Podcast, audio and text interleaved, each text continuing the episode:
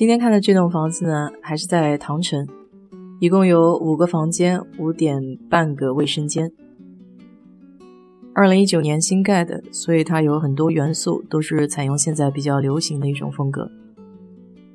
这套房子的售价是一百五十万美元。一进门就是一个正式的饭厅，可以看出来这个主人不大愿意做装饰，所以墙上都没有挂画啊或什么的。这间房间主人做了一个小的会客厅，往里面走一点是一间客房，空间不是很大，只够放下一张床和一个柜子的。不过客房如果自带一个独立的卫生间还是挺好的。你待会儿呢可以仔细看一下这个房子，我比较喜欢的是它的窗户。它的特色就是整个房间非常非常明亮，很通透。你可以看到它的窗户基本上都是一整块玻璃，中间没有这个窗户的结构。可能这也是近两年来比较流行的一种风格吧。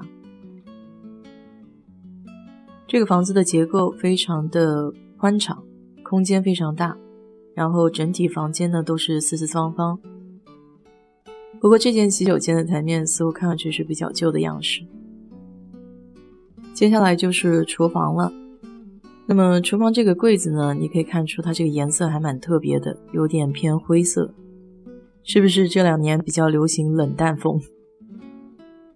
把柜子放在过道里面，这个空间利用的还是比较好的。然后台面上还可以放一些小的家电。径直走到厨房的对面，这边就是主卧了。还是延续了这家主人的风格，非常的简洁，没有任何多余的装饰。那么这个浴室呢是比较搞笑的，你看它那个有一个浴缸就放在了中间，然后两边是门，走进去是淋浴。设计我是第一次见到，嗯，但是我觉得它有一点奇怪。这间卧室门的位置呢相对有一点别扭，不过一出门就可以看到这个旋转的楼梯往上走。还是这个房子的亮点。二楼的空间也比较宽敞，可以看到以楼梯为形状，它有一个小走道。这边一般呢是美国人叫 game room，就是游戏的房间，是一个开放的空间。那美国人说这个 bedroom 就是卧室，是算有单独的门，然后有衣柜，然后有洗手间，才能算是一个卧室。像我们前面看到那个 game room，就是游戏的房间，它开放的是没有门的。那块区域在卖房子的时候，它不能标为一个房间。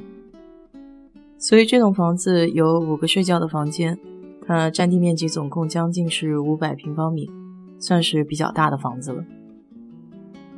当然，虽然名义上说是 bedroom 是卧室，但你也可以把它变成其他的房间，比如说工作的房间啊、办公室啊。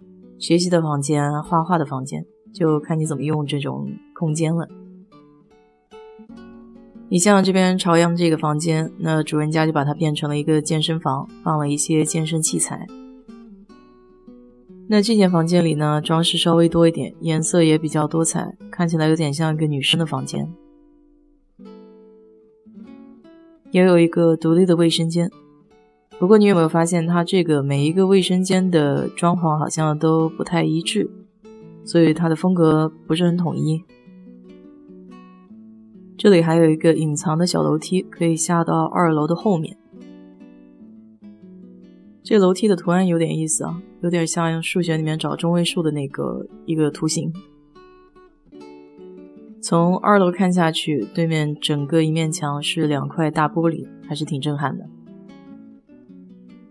这家的后院看起来就相对简单了一些，基本上就保留了开发商当时是什么样就是什么样。不过有一条社区挖的水沟，所以和对面的房子还是相对有一些距离的。怎么样，这个房子你喜欢吗？欢迎给我留言，也祝你周末愉快。